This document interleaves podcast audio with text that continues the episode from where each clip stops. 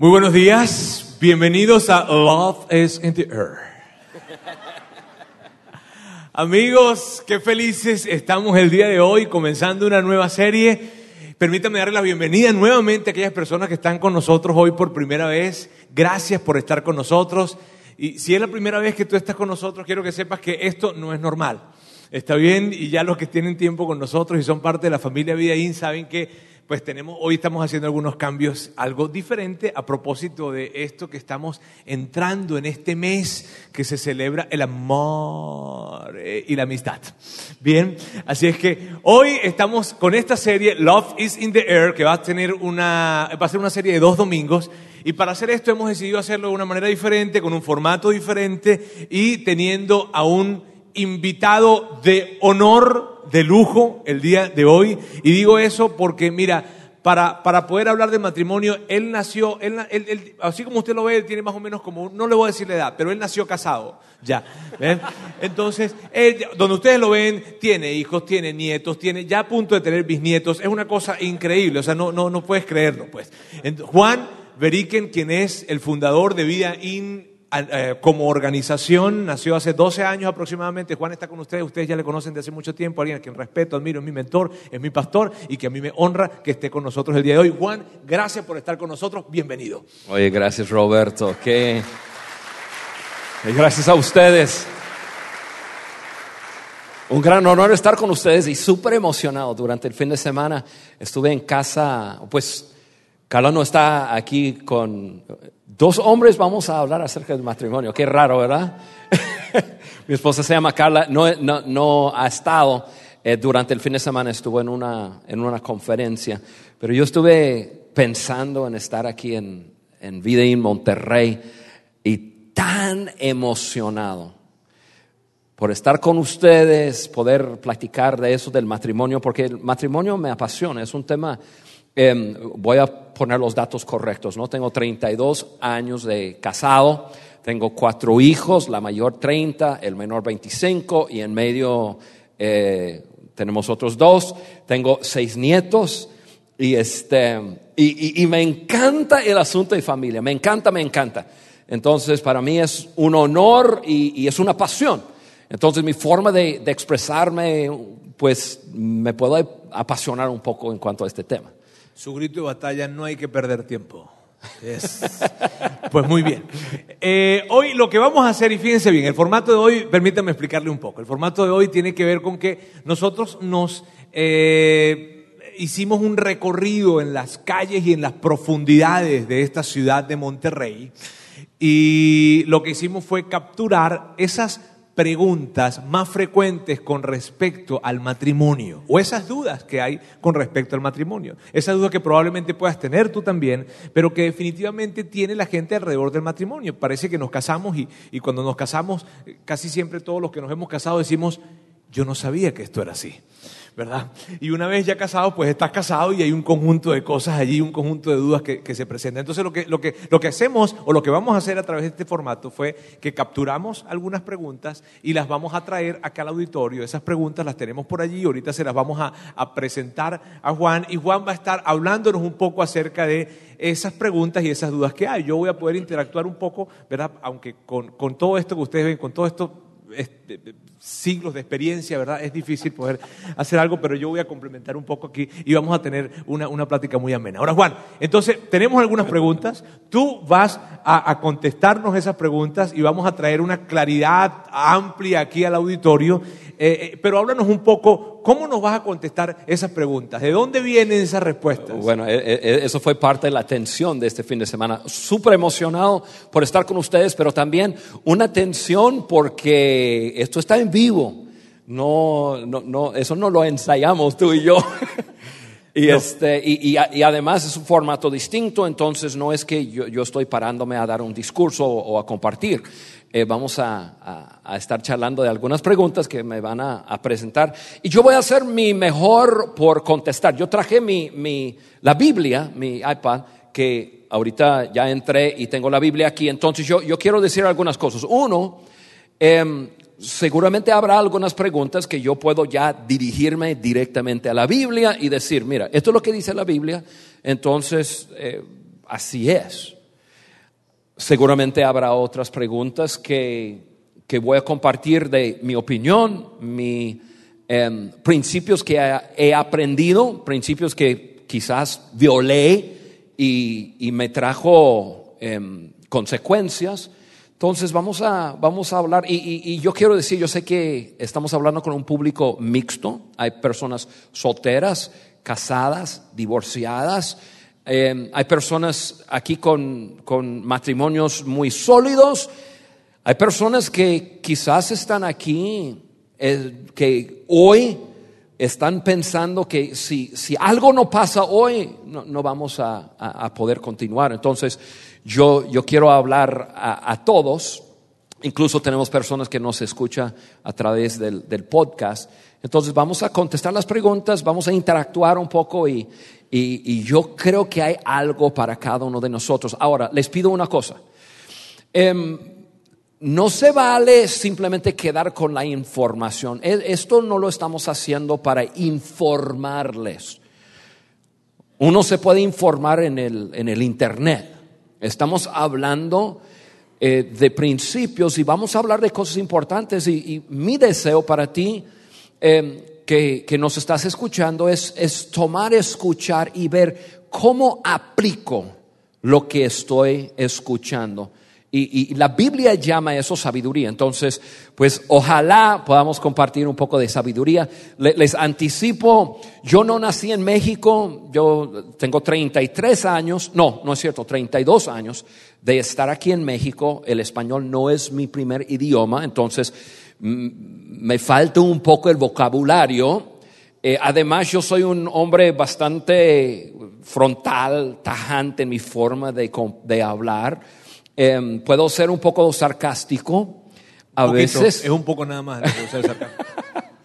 Entonces no quiero que nadie lo tome a mal que, que, hablo así súper directo en cuanto a, a, algunas cosas. Y no tengo miedo de hablar ni del sexo, ni de la intimidad, ni de ninguna otra cosa. Así que si alguien tiene un, eh, un, un, un niño aquí adentro del auditorio, yo no voy a decir nada vulgar, pero eh, tampoco me da pena hablar de ninguna cosa así. Probablemente va a tener que darle algunas explicaciones al niño cuando salga de acá.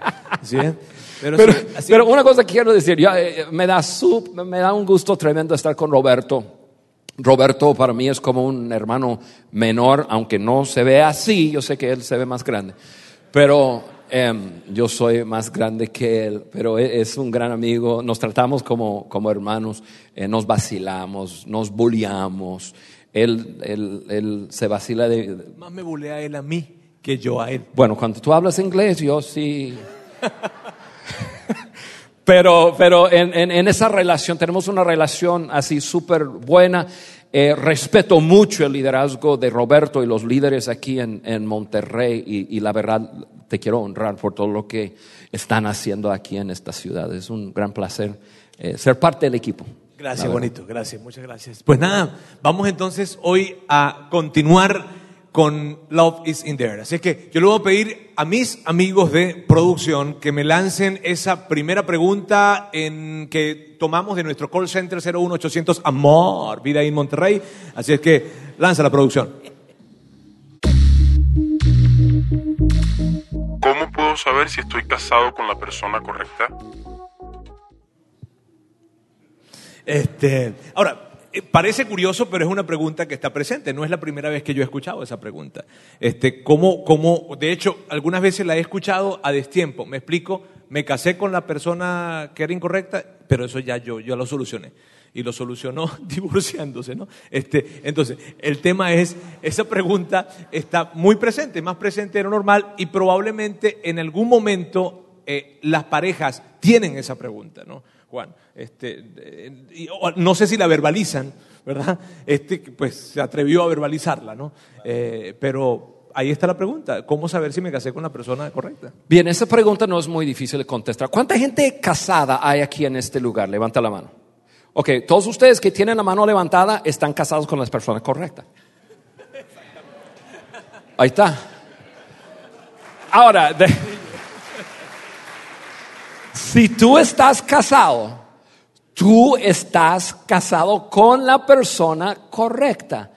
Y, y- y- déjame pues apoyar eso un poco con, con- con- con la Biblia. Mira, no existe, eh, es un, eh, yo sé que es proyectado mucho por Hollywood y por la tele y por cine, así como que ese compañero de alma. Y como que me casé con una persona y después me di cuenta, porque tenemos dificultades y problemas, me di cuenta que pues no es mi compañero o mi compañero de alma y entonces eh, eh, están buscando. Eso es, eso es una fantasía, eso no existe, eso es un invento de, de- de Hollywood. Ahora, déjame decirles como en el comienzo Dios, y aquí hablamos de Dios porque eh, en el matrimonio Dios estableció, en el principio Dios hizo un hombre, luego una mujer, los unió y Él es el promotor, el inventor del matrimonio. No existe, escuche bien, no existe ese, eh, ese pensamiento de que existe una sola persona en el mundo para ti o para otra persona y tú estás en una búsqueda de esa persona y luego te casas y comienzas a tener dificultades y de repente dices, ay, pues me, me casé con la persona equivocada. No es así. Según la Biblia, no, no es que hay una sola persona para, para una persona. La Biblia da parámetros, nos habla acerca de cosas que debemos de buscar en, en una persona, ciertos valores, ciertas cosas como, como cimientos, pero no es así, porque si eso fuera así, qué desastre. Si hay una sola persona para mí, ¿qué tal si se enferma y se muere? ¿Qué tal si la persona vive en otro país y habla otro idioma? ¿Te das cuenta? Ni la naturaleza misma nos enseña eso. Eso es una fantasía y muchas personas lo usan como una excusa porque están teniendo problemas y entonces se, quieren divorciar y, y dicen, no, pues ya me encontré, ahora sí la persona, no. La verdad es esto, Dios te da, te da libertad de casarte con quien tú quieras. Debes de escoger bien. Si eres un soltero aquí en este lugar, escoge bien. Es más, tú debes de, tomar el tiempo para conocer a la persona, de ver los cimientos en la, vida de, de ese muchacho, esa muchacha, para escoger bien. Pero una vez escogiendo, una vez diciendo, sí acepto o sí me comprometo, ya está. Según la Biblia, Dios pone su bendición sobre la pareja. Y no importa si te casaste en un templo, en una iglesia o en, debajo de un árbol con un juez. No importa, no, no, no vayan a pensar que, bueno, si no hay un acto religioso, quiere decir que Dios está fuera. No, Dios constituyó el matrimonio y entonces cuando dos personas deciden, ella es la persona para mí, él es la persona para mí, entonces Dios bendice la pareja, no importando cómo se hayan casado con tal de comprometerse en ese pacto, y entonces dos personas aprenden a, a crecer y vivir juntos. Entonces, si estás casado, estás ya con la persona correcta, más vale trabajar y hacer que sea un matrimonio de ensueño. Muchas veces cuando eh, traemos ese pensamiento de la persona, ¿será que me casé con la persona correcta? Y, y- y- y mi mente está alrededor de esa pregunta, lo que hace es que da permiso para muchas cosas más. ¿no? Este, yo pienso que, que cuando apenas llegue ese tipo de duda, ¿será que me casé con la persona correcta? La forma de tratar con ese tipo de duda es, sí, vámonos. O sea, no tengo que estar debatiendo en mi mente, ¿será que sí, será que no? ¿Y qué hubiese pasado si no? ¿Y qué hubiese pasado si no? Definitivamente. Puedo decir algo, es bastante fuerte eso, pero mira, yo eh, hablo con mucha gente en cuanto a matrimonio y, sus dificultades. Más vale. Yo sé que existe el permiso eh, aquí en nuestro país para, para buscar divorcio, pero mejor es quitar esa palabra de tu vocabulario, tú y tu pareja decidir para nosotros el divorcio no es una opción.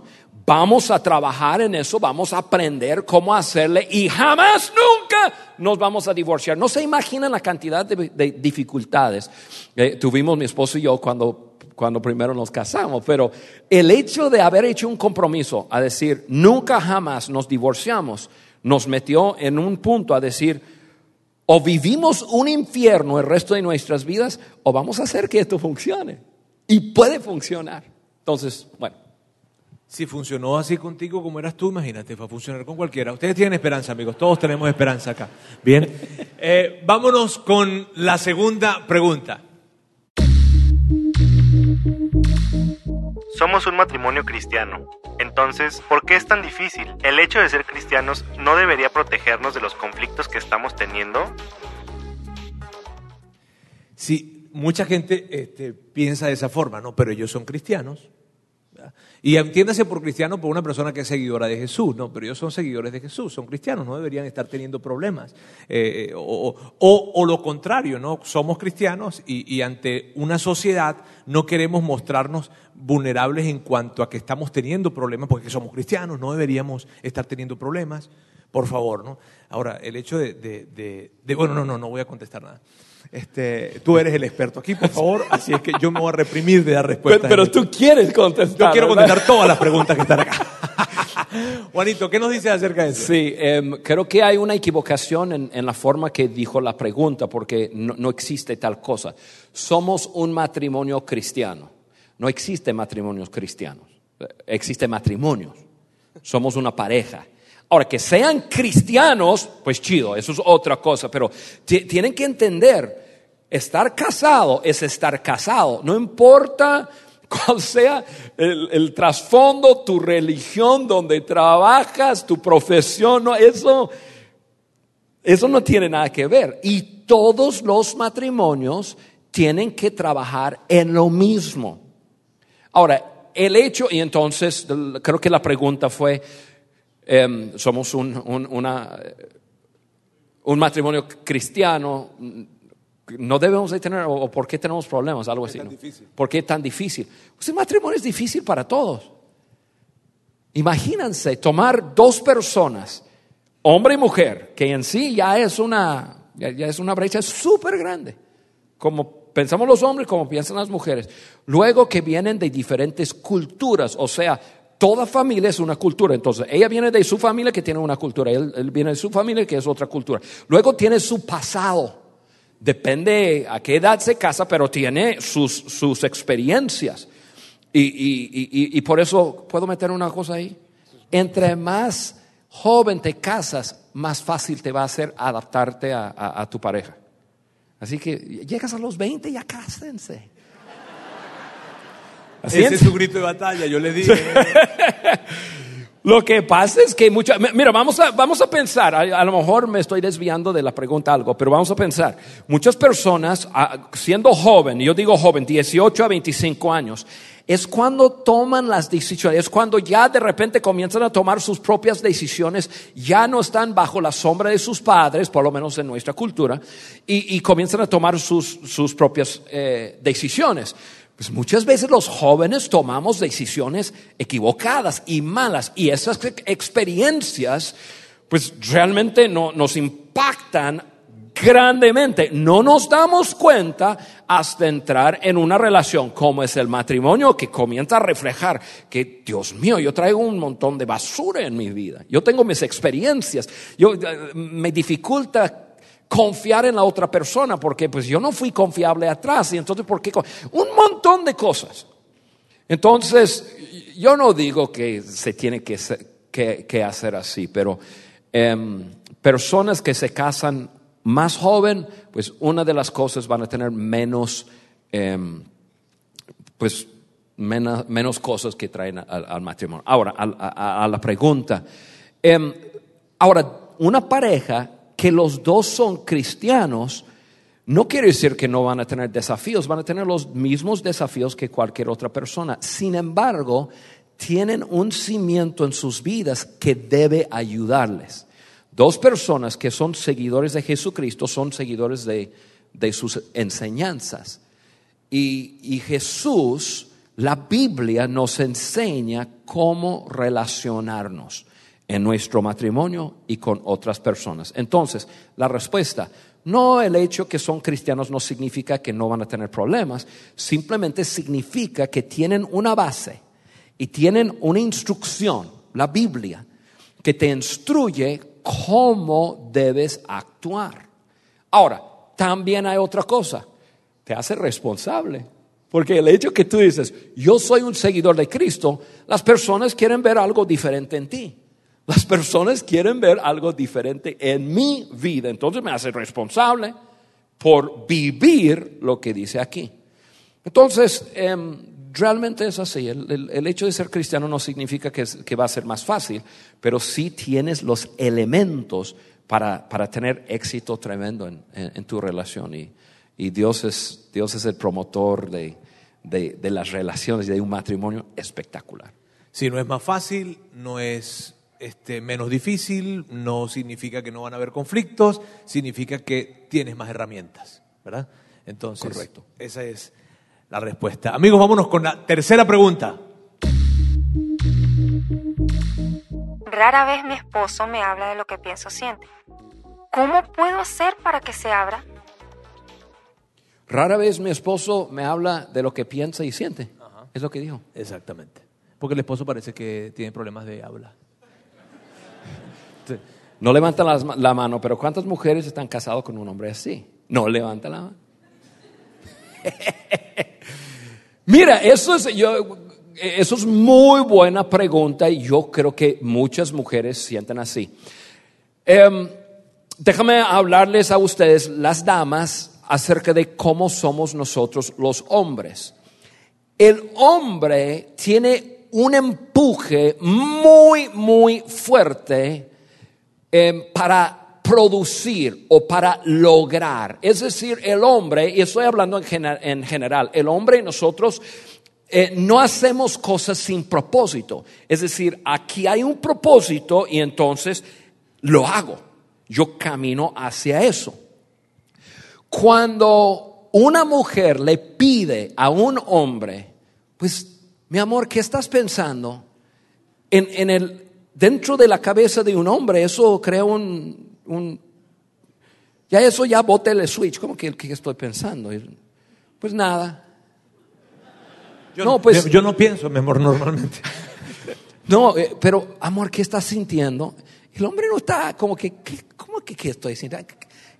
¿Qué rayos de yo? Yo no sé qué estoy sintiendo. ¿Por qué? Porque nosotros no estamos pensando así. O si tú le pides a tu esposo, mi amor, habla, háblame, dime que hablar sin propósito no va a funcionar para un hombre. Entonces, tu mujer se sabia.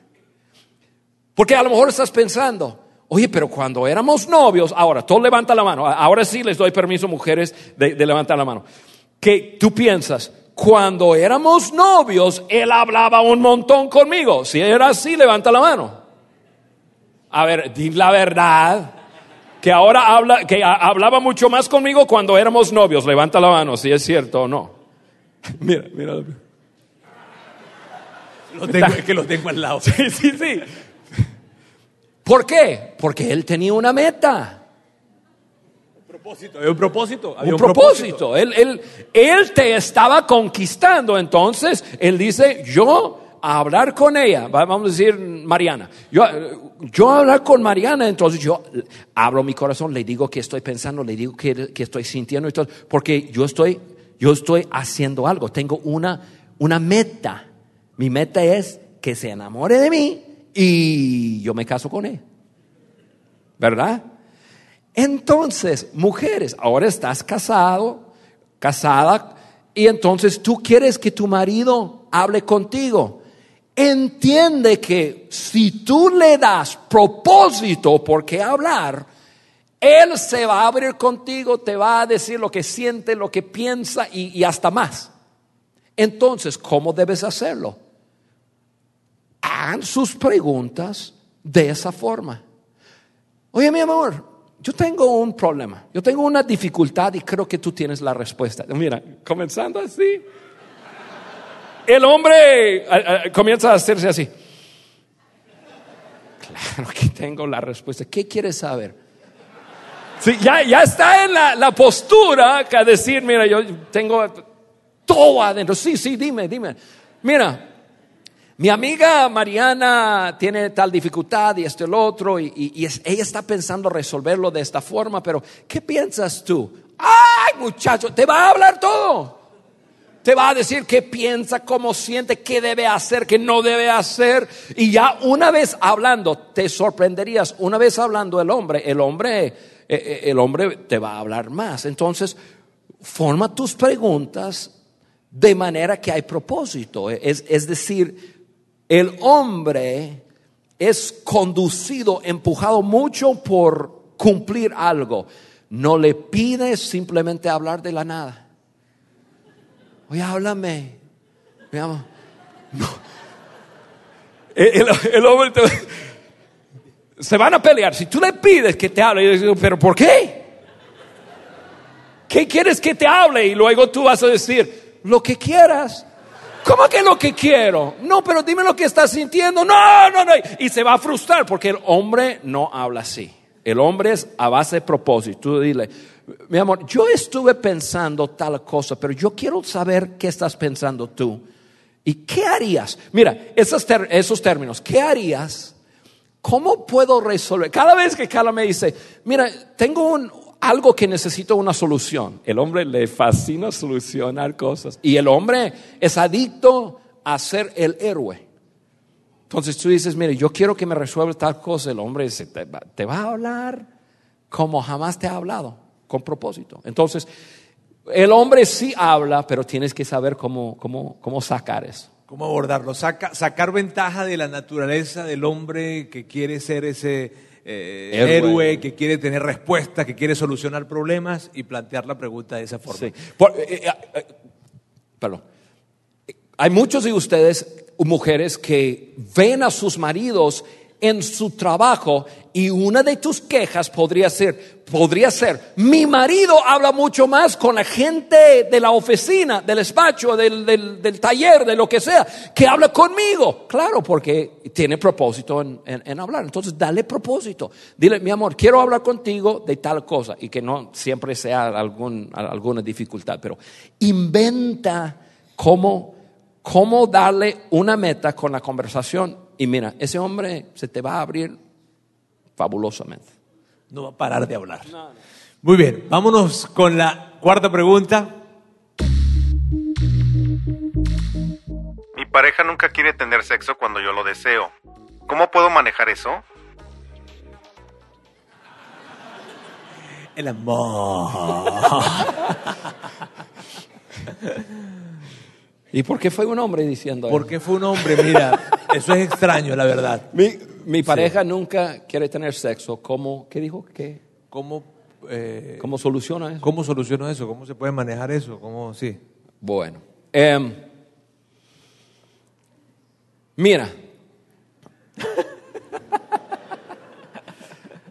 yo, yo les, aquí sí les voy a llevar a la Biblia. Dios sí habla sobre eso y, quiero anticipar lo que, lo que voy a leer mientras lo, lo- lo busco. Eh, si ustedes toman apuntes, yo voy a leer, creo que es de 1 Corintios 7. Em, Sí, porque Dios, Dios habla de eso. Ahora, yo quiero decirles algo. En matrimonio y una buena amistad es muy parecido. Una de las diferencias grandes entre una buena amistad y lo que es un pacto del matrimonio es la relación sexual. Y, tiene gran propósito. Tener relaciones sexuales no es, y, y quiero que todos me escuchan eso, no es como que un empuje animal del ser humano. No es así. Dios lo puso en nosotros, tanto hombres como mujeres. Somos seres sexuales. Dios lo puso en nosotros. Dios inventó la relación sexual. Así que es súper bueno. Y Dios nos da instrucción en cuanto a eso.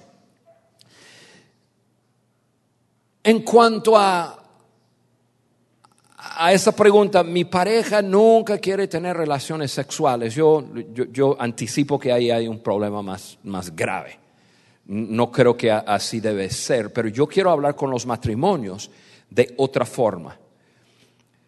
Como pareja, tú no debes de tener relaciones sexuales única y exclusivamente cuando, cuando lo sientes o tengo el deseo. La relación sexual tiene, tiene muchas, em, tiene muchas cosas buenas en cuanto a hay, hay una conexión emocional que sucede cuando tenemos relaciones sexuales. O sea, entre más viejas las personas, no quiere decir que debes de tener menos relaciones sexuales. Eso, son- otra vez es un asunto que pinta Hollywood. Ahora, yo tengo 52 años, para que sepan. Y, yo tengo más rela- relaciones sexuales con mi esposa ahora que, que cuando comenzamos. Sin detalles. Por favor. Porque hemos aprendido que hay tantos beneficios, es la palabra que estaba buscando y se me pasó, hay tanto beneficio en tener esa conexión. Tenemos relaciones cuando queremos y tenemos relaciones cuando ni siquiera queremos.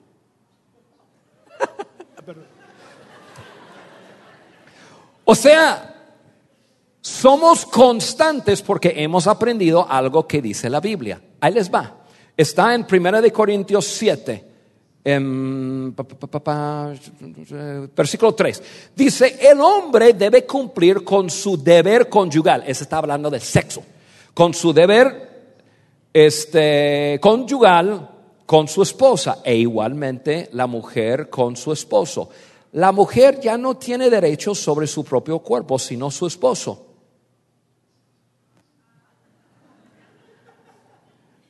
Tampoco el hombre tiene derechos sobre su propio cuerpo, sino su esposa. No se nieguen el uno al otro a no ser de común acuerdo. ¿Escucharon?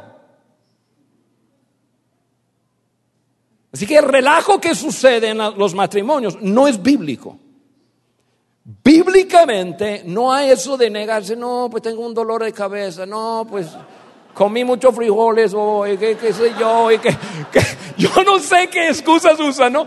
Pero, pero nada que ver, Dios dice, no se nieguen el uno al otro a no ser de común acuerdo y, escucha bien, y solo por un tiempo para dedicarse al ayuno y oración. Ok, vamos a la Biblia.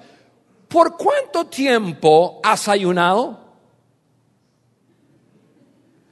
¿Hay alguien aquí que ha ayunado un día? ¿Dos días? ¿Tres días? ¿Cinco días? ¿Nadie ha ayunado cinco días aquí? Bueno, entonces, una pareja no debe de... Y, y- y- y- yo, yo ayuno un día. Eso es, es la forma de bajar mi ayuno para decir, si no hay, si ayuno solamente un día, entonces yo solamente un día sin relación sexual y ahí está. ¿Qué es lo que dice la Biblia? Sean constantes, sentirlo o no sentirlo. Obviamente debe haber momentos de romance, debe haber momentos que es así, con fuego y, todo eh, lo que ustedes saben. Pero también hay momentos, mire, yo voy a ser muy franco, y Carla me, me dijo, no vayas a hablar de cosas personales. Bueno, ella no está aquí. Hay a veces que nos, que, y, tratamos de rotar, ¿no? En la mañana, si puedo escapar mediodía, en la noche, para no, para, para no, para no siempre estar cansado, perdón. Porque a veces llegamos a la cama cansados los dos, y bueno, y, y- y- yo estoy pensando, ay no, lo único que quiero hacer es dormir. Y, este, y ella también está pensando lo mismo, pero, pero, bueno, que sea corto, ¿no? Y, y, y vámonos, sí. Ustedes se ríen, yo tengo 32 años de casado y, y- y- no somos la pareja perfecta, pero eh, hay algo que sucede en la relación sexual cuando son constantes, constantes. Mira, hemos estado peleando, pero peleando, enojados o no hablando. Y es decir, ah, pues hoy es martes, bueno, lo hacemos más agresivo como quiere, pero no, no es cierto. Pero la razón que tengo 32 años y estoy aquí hablando es porque decidimos ponernos de acuerdo a la Biblia. Entonces, con esa pareja, mira, resuelven sus conflictos, hagan lo que deben de hacer, pero el sexo no debe ser simplemente un reflejo de cómo van las cosas en el matrimonio. Debe ser parte integral. El sexo no es un premio. El sexo es parte de su relación. Y si cualquier persona de una pareja usa eso como que si te portas bien, sí, y si no te portas bien, mira, van mal, van mal y van a tener broncas y al rato van a estar ya con consejería y, otra cosa, porque Dios hizo la relación sexual para que fuera parte de, no un premio de. Sí, sí, puede ser a lo mejor eh, extraño para alguna persona escuchar tan abiertamente este tema dentro de una iglesia, ¿cierto? Y con tanto detalle como Y que Dios hable de eso. Exacto, eso es lo que quiero decir, ¿no? ¿Por qué lo hablamos? Porque todos los temas, cuando se hablan en el contexto correcto, ¿verdad? Y de la forma en como Dios lo establece, son permitidos abordarlos. De hecho, no abordarlos sería un error no abordarlos estaría equivocado, siempre y cuando nosotros nos mantengamos en la dirección correcta, como Dios lo plantea, y no distorsionamos. Cuando las cosas se complican, cuando distorsionamos las cosas. Pero en el orden correcto, tal como lo presenta Juan, a través de lo que, lo que entendemos en la Biblia, es necesario hablar y abordar esas cosas con total franqueza. ¿Por qué? Porque nos dan dirección y nos ayudan. Ah, entonces sí. Yo sé, por ejemplo, que algunos hombres aquí van a salir diciéndole a sus esposas, ese cuerpecito es mío, mi amor. ok, entonces, este, ya ustedes saben. Vámonos con la quinta pregunta, por favor. Hemos atravesado el sufrimiento de una infidelidad. Queremos seguir adelante y lograr un matrimonio más fuerte. ¿Cómo podemos lograrlo? Directo a eso. Sí, claro. Em, yo quiero decir que, siento mucho por cualquier persona que, ha tenido que experimentar la, infidelidad de su pareja.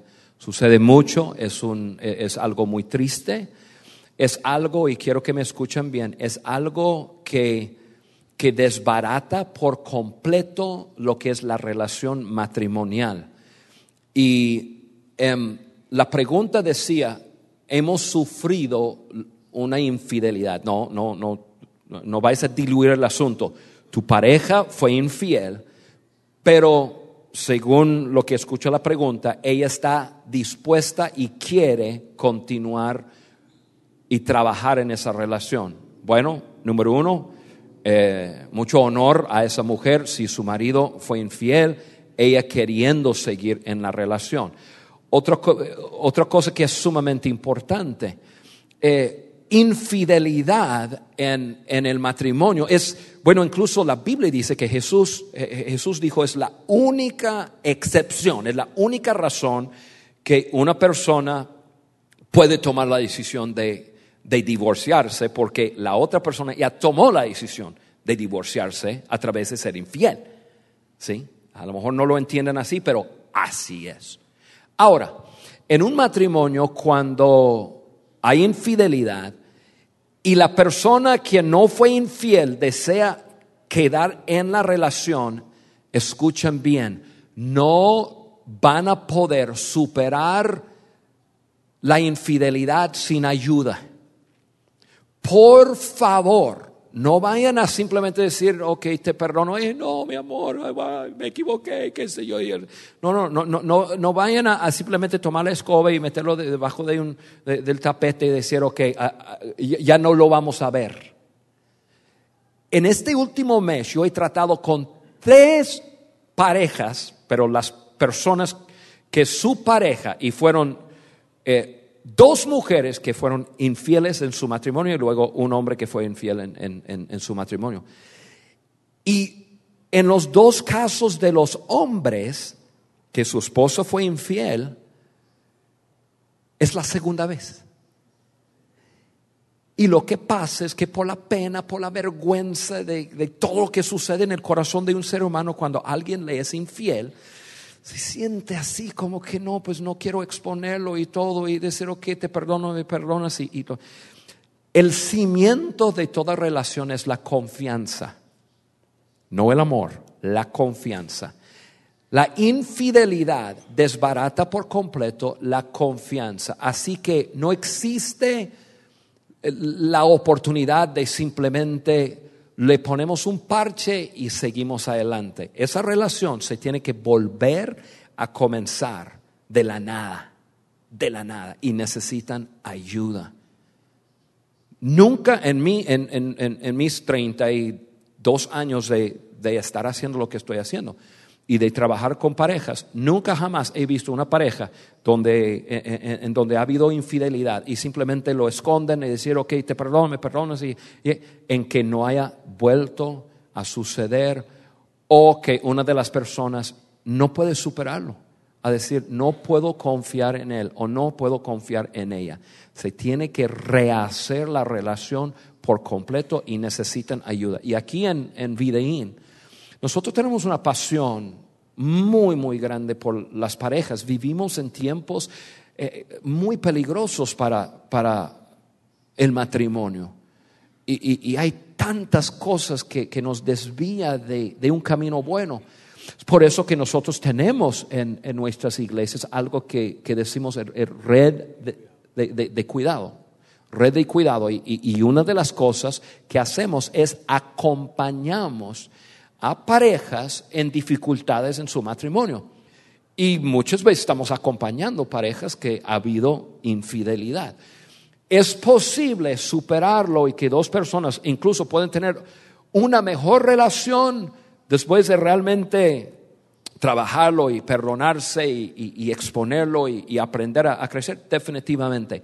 Es difícil y, y no es el plan de Dios perfecto para una pareja. Desafortunadamente sucede y estamos nosotros aquí para, para ayudar y apoyar a, cualquier persona en eso y, y, sentimos mucha compasión por parejas que, que tienen que vivir eh, esa experiencia. Sí, es una realidad triste, más común de lo que uno quisiera. Tú dices que tuviste tres conversaciones este mes. Este mes. Este mes. Y si pudiésemos unir las conversaciones, ¿verdad? Son demasiadas, la verdad. Eh, y como iglesia, yo quiero que sepan algo, este es un lugar en donde tú puedes traer esa situación. Me explico, aquí tenemos los brazos abiertos para todas las personas que vienen y en ese tipo de situaciones. ¿Por qué? Porque la iglesia es para eso. Dios dice Jesús que Él no vino para la gente que estaba sana, él vino para aquellos que estaban enfrentando situaciones, tensiones, retos, desafíos. Y la infidelidad se convierte en un gran desafío en la vida de un matrimonio. Y como decía Juan, la infidelidad no se sale rápido ni se sale fácil de la infidelidad. Se sale si hay salida. Claro que hay salida, claro que hay esperanza, claro que hay la forma en que tu matrimonio pueda salir fortalecido al haber inclusive pasado por eso. Y puede ser que haya pasado hace años, pero nunca se habló. Eh, tengo un caso que 10 años atrás su esposa le fue infiel y, ya, lo escondió. Y 10 años estaba en mi oficina diciendo, no, no, no, no puedo, no puedo. 10 años. no es algo que se tiene que ocultar, es algo que se tiene que exponer. ¿Por qué? Porque Dios opera en la vida de la gente en medio de un ambiente de luz. Me explico, de exponer la verdad, qué sucedió. Y cuando hablamos de verdad, hablamos de qué fue lo que sucedió, qué es lo que ha pasado. Entonces, si hay esperanza, definitivamente sí la hay. Es un camino difícil, sí es un camino difícil, pero es un camino que nosotros, inclusive como iglesia, queremos acompañar en el momento en que eso suceda, ¿cierto? Eh, amigos, ya hemos llegado, Juan, yo te pido que me acompañen por acá, hemos, ya hemos contestado. siento que fallé porque contestamos cinco y me, me dijiste que había doce. No, pero las otras te las mandamos por correo. Ah, no, eh, vienen bien. La idea es pues poder interactuar, hablar obviamente y hablar estos temas que probablemente son, son conversaciones internas, son realidades que tienen muchas familias. Eh, y lo que yo quiero que, hagamos el día de hoy ya para finalizar es eh, definitivamente nosotros como iglesia le apostamos al matrimonio y Juan le da ese color a Vidaín desde hace 12 años cuando, cuando funda Vidaín. Y, y nosotros queremos decirles que como iglesia queremos crear, proveer herramientas y ayudarles de, de, de todas las maneras que podamos para, para, para, que ustedes puedan tener matrimonios sólidos, fuertes y que sirvan de referentes a otros. Así es que lo que yo quisiera que hiciéramos hoy, Juan, es que tú pudieses orar, orar por todos los matrimonios que, que, que están en este día, están presentes acá aún por aquellos que nos van a escuchar el día de mañana en, los podcasts, y que, pues nada, podamos crecer saludablemente, en familias saludables, matrimonios fuertes que puedan convertirse en referencias para, para otros. Claro, Roberto. Yo, eh, Carla y yo acabamos de pasar un día y medio en un- una cosa que hacemos cada año, es un retiro matrimonial. Y, nosotros repasamos todas las áreas de- de nuestras vidas, nuestro matrimonio. Y, pero una de las cosas que siempre hacemos, repasamos nuestros cinco valores principales como pareja. Nosotros creemos que Dios nos unió como un equipo para, para lograr eh, grandes cosas. Y, y- y uno de, los, de, de nuestros valores principales es nuestro matrimonio y la familia. Es una de nuestras pasiones. Queremos no solamente ser ejemplos, pero queremos animar, inspirar a otras personas a que sean igual, ejemplos en cuanto a matrimonio y familia. Y, este, y, vuelvo a decir, yo siento un orgullo muy grande por, por ustedes, las personas de, de Vidín. Yo creo que estamos todos aquí en este auditorio porque tenemos esa misma pasión. Así que, mira, échenle ganas en su matrimonio. Si algo que dije hoy, como que despertó algo en ti, que no sea meramente información, de pasos, habla de eso. A lo mejor estás ya todo con el Super Bowl y qué sé yo. Bueno, después del Super Tazón, ya háblanlo, por favor.